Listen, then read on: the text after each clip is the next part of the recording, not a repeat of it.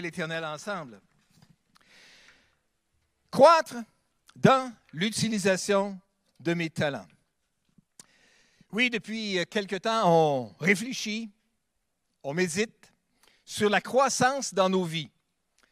À l'intérieur de ce projet, de cette série en lui, je crois, on discute de divers aspects dans nos vies qui ont le potentiel de croissance, qui ont la possibilité de grandir, de se développer dans nos vies. Déjà, nous avons abordé le sujet de croître dans ma foi. Nous avons touché aussi le sujet de croître dans mon amour pour lui. Aujourd'hui, nous traiterons ensemble du sujet comment croître dans l'utilisation de mes talents, de mes talents, de mes capacités, de ce que j'ai.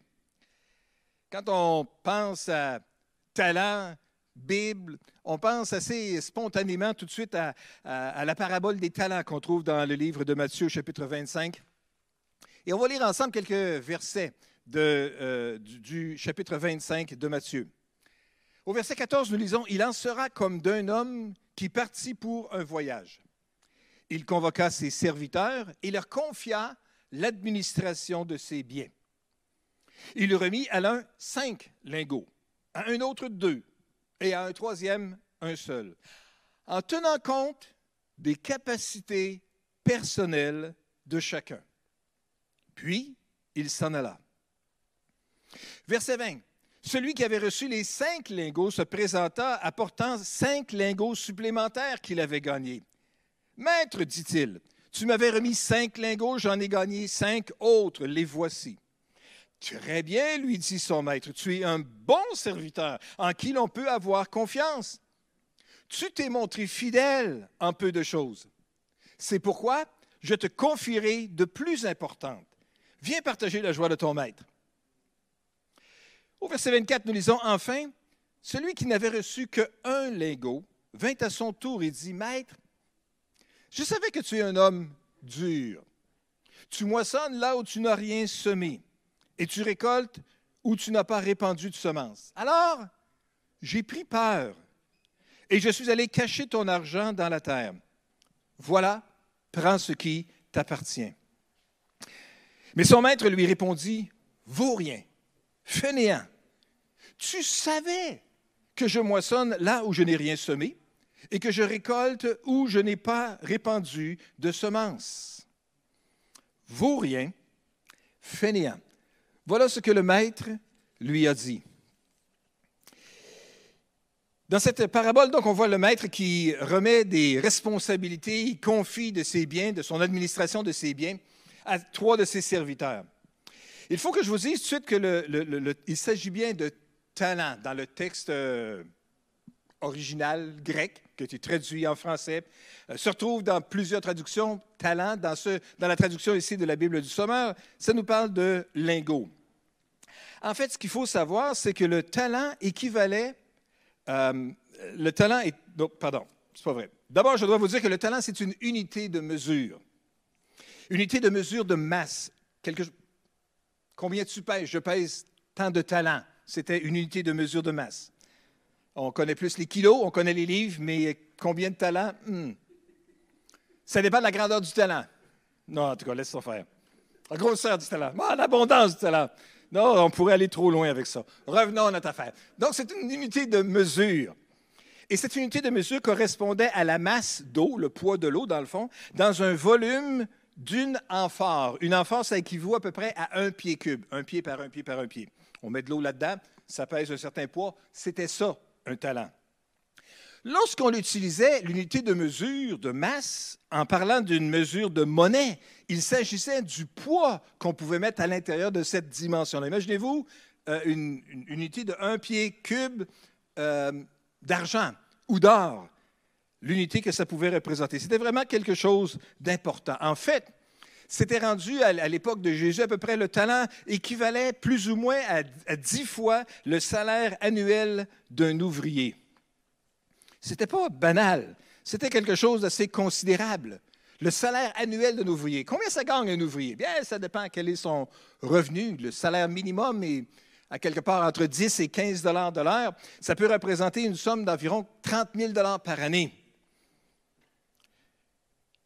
Si on dit que c'était un, ouvrier plus spécialisé, peut-être c'était des montants plus importants que cela, sans aucun doute. Le salaire moyen, c'est quoi? Bah, c'est peut-être, disons, disons 50 000 Pour faire un chiffre facile, multiplions ça par 10, ça représente 500 000 Quand même, quand même. Un talent, c'était une somme considérable. 500 000 Avez-vous déjà eu un talent comme ça, vous, dans vos mains? Jamais de la vie. 500 000 voyons donc. Euh, je ne me rappelle pas si même une seule fois j'ai tenu peut-être un billet de 500 Ça a duré tellement pas longtemps que je ne me rappelle pas. Euh, c'est ça. Mais un talent, 500 000 dollars mis en argent d'aujourd'hui. On, peut juste imaginer, c'est vraiment une somme importante. Imaginez-vous que dans la parabole, le maître confie au premier de ses serviteurs cinq talents. 2 500 000. Il a besoin d'avoir confiance. Chacun selon ses capacités, comme ça dit dans le texte, il est aussi bien être compétent. Hein?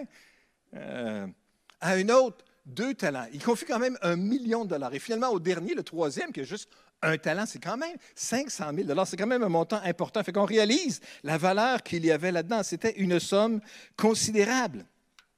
Donc, un investissement important ici, que euh, une, euh, ça démontrait une confiance importante ici que le maître avait envers ses serviteurs pour leur confier l'administration d'une partie de ses biens de cette ampleur-là.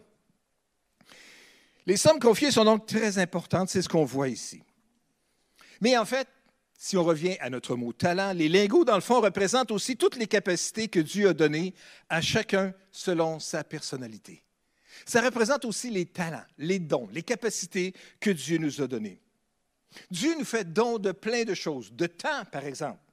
Il nous donne du temps. Il nous a fait des dons qui sont uniques et d'autres ressources chacun selon nos capacités.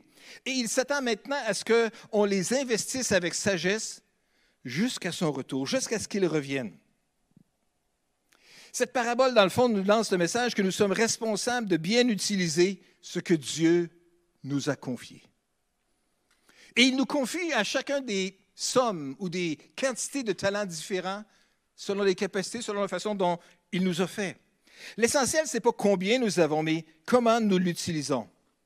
Comment est-ce que j'utilise ce que Dieu me donne?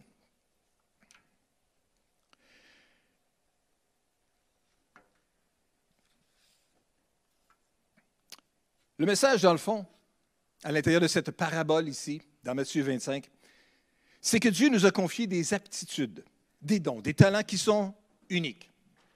Nous avons tous et chacun d'entre nous des dons spirituels, nous avons des goûts, des capacités, notre personnalité. Tout ça fait de nous la personne que nous sommes et qui nous différencie de tous les autres. Si vous pensez que vos talents servent uniquement à vous faire gagner beaucoup d'argent, à prendre un jour votre retraite puis à mourir, vous pensez complètement à l'essentiel de ce que Dieu veut pour vous, de ce qui est important dans la vie. Dieu vous a donné des talents pour que vous en fassiez profiter les autres et non pas vous-même. Et il a confié à d'autres des aptitudes dont vous pourrez bénéficier aussi.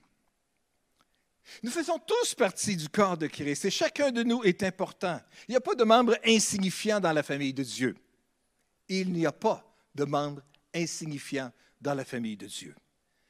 Dieu nous a créés pour que nous le servions et il attend de voir comment on va utiliser les talents qu'il nous a confiés. Alors, si vous êtes un musicien, comme nos amis ici ce soir, ou que vous soyez un comptable, ou que vous soyez un enseignant, ou un cuisinier, Dieu vous a donné ces aptitudes pour que vous les mettiez au service des autres. Nous sommes chacun d'entre nous, comme nous avons vu dans ce passage-là, les, les, gérants des dons que Dieu nous a confiés. Ce matin, alors que vous regardez à l'intérieur, que vous les trouviez importants ou insignifiants, je veux que vous sachiez que les talents que Dieu vous a remis sont importants à ses yeux à lui.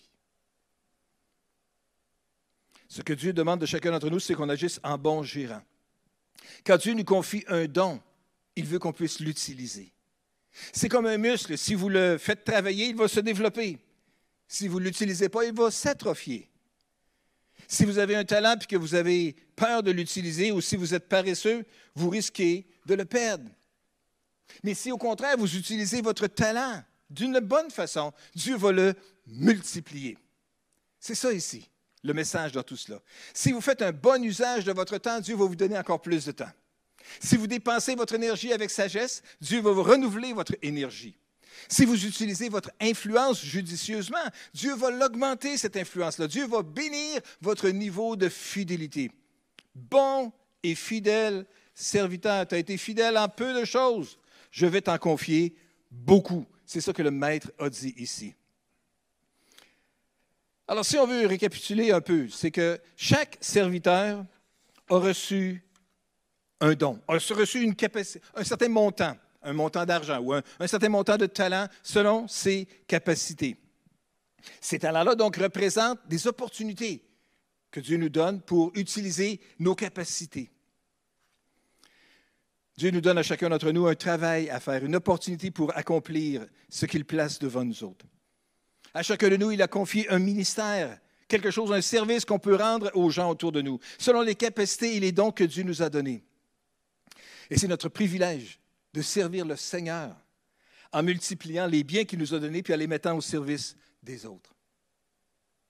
Les trois serviteurs ici que nous voyons dans la parabole des talents peuvent se diviser en deux catégories. Il y a les fidèles puis il y a le pas fidèle, le infidèle les serviteurs fidèles ont pris les talents, le montant qui était devant eux, et puis les ont mis, les ont fait multiplier. Ils ont doublé la valeur de ce qu'ils avaient remis entre leurs mains. C'est bien évident que le maître était super content de ça. Ils ont doublé la mise. Le serviteur infidèle, lui, est allé le cacher dans la terre. Les deux hommes qui ont fait fructifier ce qui leur avait été remis par le maître ont reçu exactement la même félicitation. Celui qui avait reçu le 2 500 000 et qui a ramené un autre 2 500 000, imagine, il revient avec 5 millions. C'est quelque chose, avec 10 talents.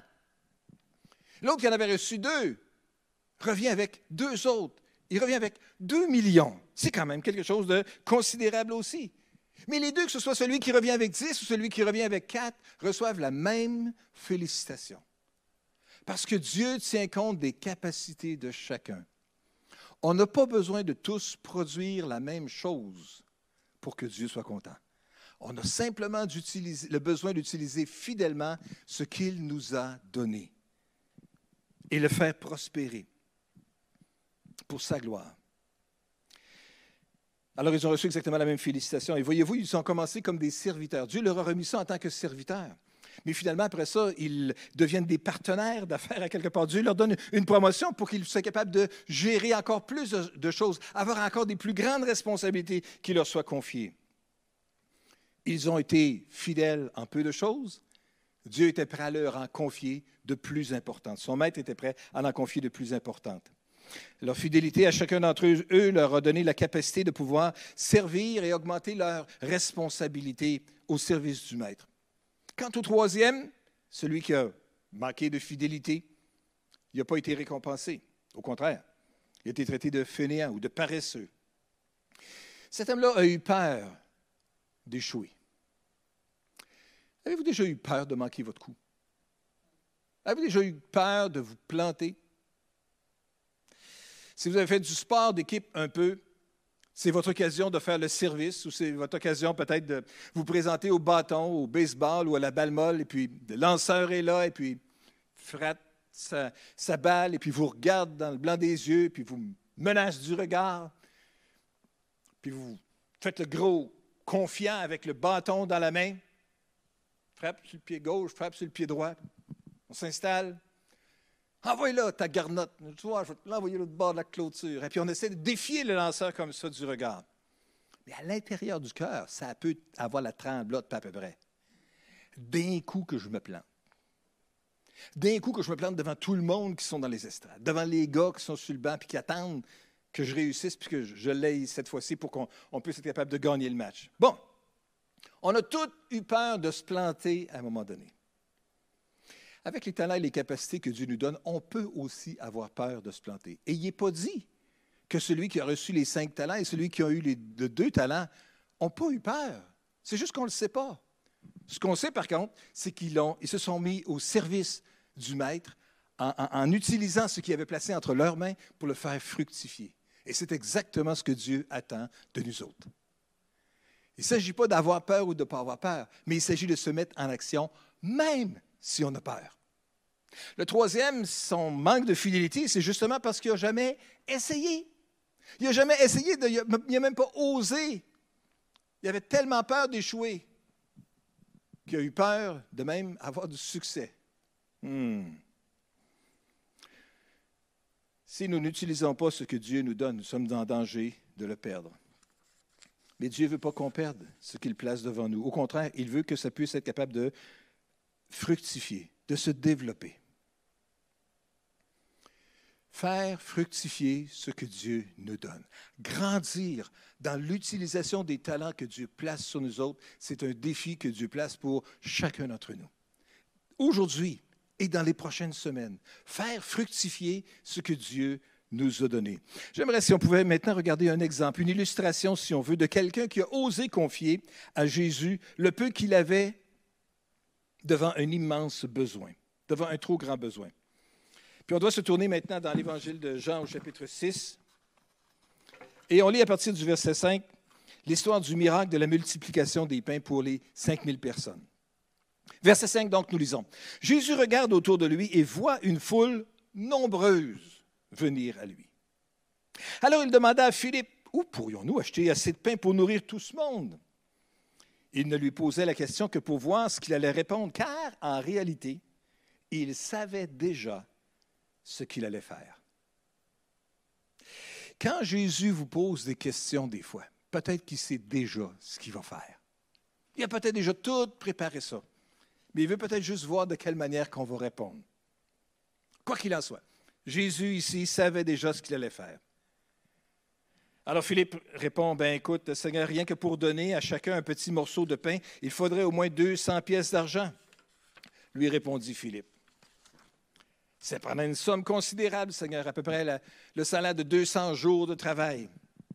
200 jours, 5 jours, 40 semaines peut-être dans l'année, quelque chose comme ça. Un montant considérable aussi. Mais il y avait un autre disciple, verset 8, André, le frère de Simon-Pierre, qui dit, il y a ici un jeune garçon. Il y a cinq pains d'orge et deux poissons. Mais qu'est-ce que cela pour tant de monde? Dites-leur à tous de s'asseoir, leur ordonna Jésus. L'herbe était abondante à cet endroit et la foule s'installa donc par terre. Il y avait environ cinq mille hommes. Alors, verset 11, Jésus prit alors les pains, remercia Dieu, puis les fit distribuer à ceux qui avaient pris place sur l'herbe. Il leur donna aussi autant de poissons qu'ils en désiraient. Quelques-uns pourraient dire, ça n'en pas beaucoup de poissons pour me satisfaire dans mon désir. En fait, pas de poissons pantoute ferait mon affaire, selon certains. Pour d'autres, il n'y en a peut-être jamais assez. En tout cas, quoi qu'il en soit. Il y en avoir autant que ceux qui le désirent. Mais quand ils eurent tous mangé à leur faim, Jésus dit à ses disciples, ramassez les morceaux qui restent pour que rien ne soit gaspillé. Ils les ramassèrent donc et remplirent douze paniers avec ce qui restait des cinq pains d'orge qu'on avait mangés. Le problème qu'on voit ici, bien sûr, c'était un problème de comment rencontrer un si grand besoin avec une si grande foule qui était là. Et voyez-vous, cette histoire-là, le miracle de la multiplication des pains pour nourrir les 5000, se trouve dans les quatre évangiles. Quatre fois, c'est répété. Matthieu, Marc, Luc et Jean, ce miracle-là. Et dans une version ou l'autre, il y a des choses différentes qui sont dites. Mais ici, on voit quatre euh, solutions qui ont été proposées pour répondre à ce besoin-là. Il y a une grande foule de personnes qui sont là, puis il n'y a rien à manger. Et il n'y a pas de restauration rapide à côté, il n'y a pas de camion, des food trucks ou des quelque chose comme ça. Non, rien. Alors tout d'abord, il y a les disciples dans l'Évangile de Marc, on voit qui ont simplement dit à Jésus de les de retourner, dit à tout le monde de retourner chez eux, qui chacun prenne ses responsabilités, qui assume leurs responsabilités pour eux-mêmes se débarrasser du problème, autrement dit. Une deuxième solution qui a été proposée, celle de Philippe, comme on a vu tantôt, c'est de ramasser suffisamment d'argent pour être capable de combler les besoins de tout le monde. Philippe était bon pour être capable de compter le coût. Il n'y a rien de mal à compter le coût. Mais c'était quand même l'équivalent de 200 jours de paye que ça prenait. C'était une somme considérable que ça prenait ici qu'il fallait soulever. La troisième solution est venue par André, que lui a trouvé ce petit garçon-là qui était prêt à partager le goûter qu'il avait ou le lunch qu'il avait avec lui. C'est les cinq pains et les deux poissons. Mais finalement, la quatrième solution, celle qui est venue, c'est celle qui est venue de Jésus. Il a pris le petit lunch du garçon, il l'a béni, il l'a rompu, il l'a distribué, et Jésus a été capable de nourrir la foule entière. La leçon pratique qu'on voit ici, pour vous et moi, c'est que quand il y a un besoin, on a simplement à donner ce que nous avons à Jésus et le laisser faire le restant. Commençons avec ce que nous avons et soyons sûrs de le remettre entièrement à Jésus. Et comme ce petit garçon qui était prêt à partager euh, ce, que sa mère lui avait donné, et puis sa, sa mère devrait être félicitée aussi, la mère du petit garçon qui avait pensé à lui laisser ce lunch-là aussi. Il était prêt à le partager. Deux fois ici, dans cette histoire-là, ça nous dit que Jésus a remercié Dieu a rendu grâce à Dieu. Dans le verset 11, nous l'avons lu. On pourrait le lire aussi. Vous pouvez, si vous prenez note, dans le verset 23 du même chapitre 6, ça nous dit encore que Jésus avait rendu grâce. Il avait dit merci. Dans les trois autres évangiles, Matthieu, Marc et Luc, ça nous dit que Jésus a levé les yeux vers le ciel. Et ce que ça nous dit, ça nous dit ici, c'est que Jésus était capable de se tourner vers le Père dans cet instant-là en disant, Père, merci pour ce que tu donnes. Et même si c'était insignifiant dans sa petitesse par rapport à l'immensité du besoin qui était là, il savait que Dieu, plus un tout petit peu, égale pleinement suffisant. Dieu, plus un tout petit peu, égale pleinement suffisant. Ça donne-tu bien? Parce que des fois, on a juste un petit peu. On a juste à mettre Dieu dans l'équation et le résultat, ça sera ça sera pleinement suffisant.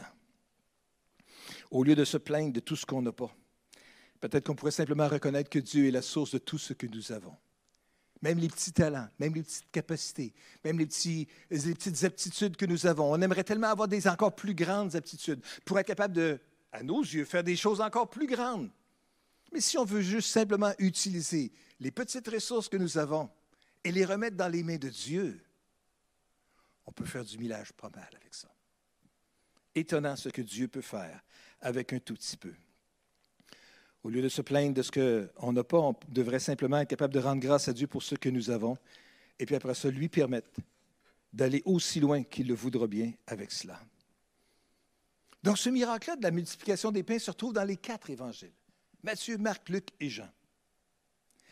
Ça doit être parce qu'il y a un message important là-dedans. C'est probablement parce que Dieu veut qu'on saisisse bien le message. C'est pour nous rappeler que c'était définitivement un miracle qui s'est produit là.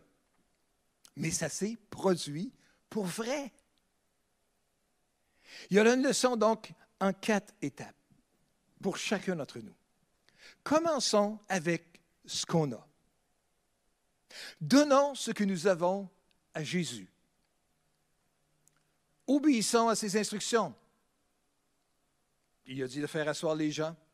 Dans un évangile, ça dit par rangée de 50, si je ne me trompe pas, ou quelque chose comme ça. Ça nous dit même, dans l'évangile de Luc, je pense que ça dit que l'herbe était verte à cet endroit-là. Toutes sortes de détails qui sont là, juste pour montrer c'est une vraie, vraie situation qui s'est produite là. Et puis finalement, l'autre chose importante, lorsqu'on obéit à Jésus, après ça, c'est de conserver les résultats minutieusement aussi. Ils ont ramassé, ils ont rempli douze paniers de ce qui restait avec les cinq pains d'orge qui avaient été mangés. Moi, ce que je veux vous dire aujourd'hui, c'est que n'ayons pas peur. Ne soyons pas comme le troisième serviteur, celui qui n'a pas été fidèle en disant J'ai pas assez, je ne suis pas capable de faire grand-chose, moi, pour le Seigneur. Hey, vous avez quelque chose. Utilisons ce que Dieu nous a confié. Osons même faire ce que nous n'avons jamais osé faire avec auparavant. Si on se sent poussé par l'Esprit à le faire, faisons-le. Osons. Vous savez, on a tous à l'intérieur de nous certains rêves ou certaines idées. En se disant, un bonjour, j'aimerais bien faire ceci, un bonjour, j'aimerais bien faire cela.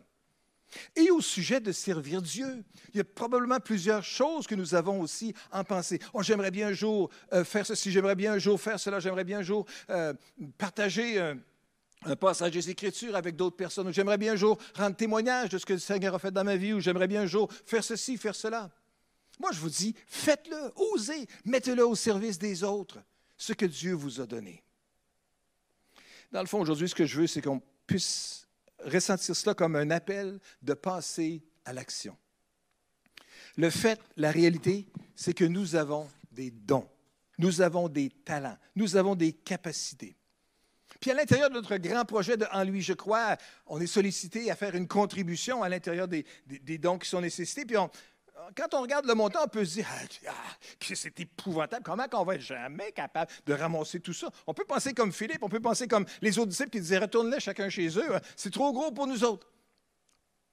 Ou on peut, comme André, trouver à quelque part un jeune garçon avec cinq pains d'orge puis deux poissons et dire Es-tu prêt à le partager? On va juste l'amener à Jésus si tu veux. Et moi, je vous dis, on a tous cinq pains d'orge puis deux poissons. On a tous un petit quelque chose à quelque part. Si on le donnait à Jésus. Et si on lui permettait de juste le multiplier.